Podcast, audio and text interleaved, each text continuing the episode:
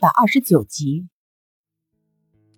袁依依似懂非懂的点了点头，呆呆的说：“你现在跟我说这些，是不是太早了点？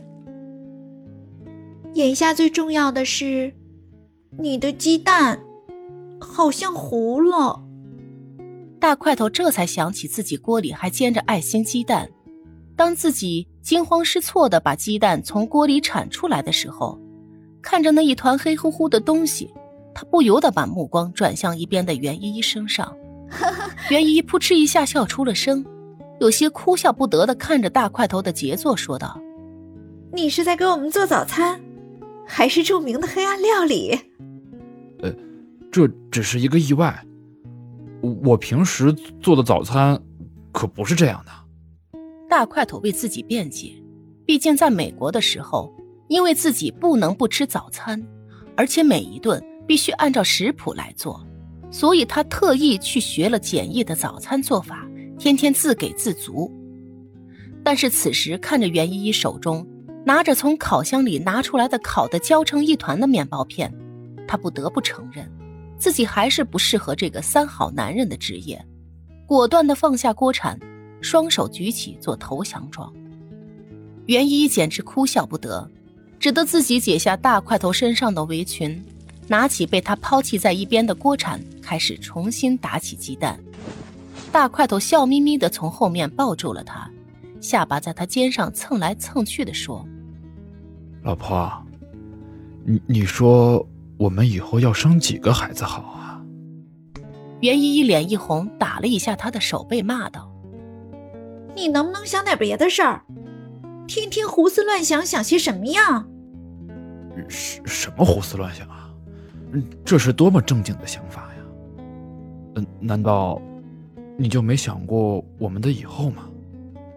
大块头显得有些委屈，像个小孩子一样嘟囔道：“真是拿你没办法，人家出国留学回来以后，明明都是变得特别高冷有范儿，怎么到了你这里，回来以后好像智商就不在线似的？”不等袁依依说完，大块头就敏感的扳过她的身子，一脸认真的问：“什么人家？你说的人家是谁呀？”反正就是有那么一个人，你不必知道。袁依依若无其事：“什么我不必知道啊？我到底还是不是你心爱的老公啊？”回头看了一眼嘴撅得老高的大块头，袁依依翻了一个巨大的白眼。他肯定没想过，自己有生之年还可以看到曾经无比冷漠淡然的大块头，还有这么萌宠的一面。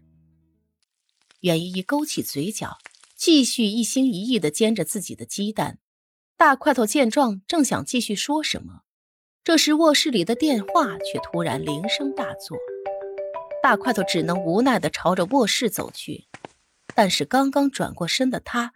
眉头却瞬间紧紧的打了一个结，似乎有无限忧郁之事困扰着自己。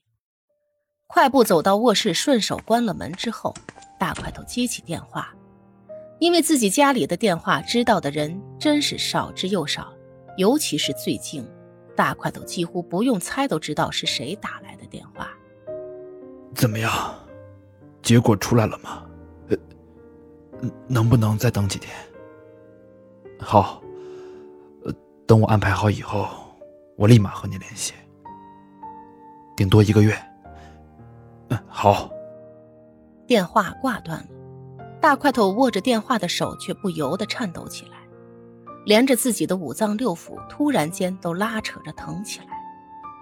放下电话，大块头连忙走到衣柜里，找出自己随身携带的药瓶，丢出两粒喂进嘴巴里。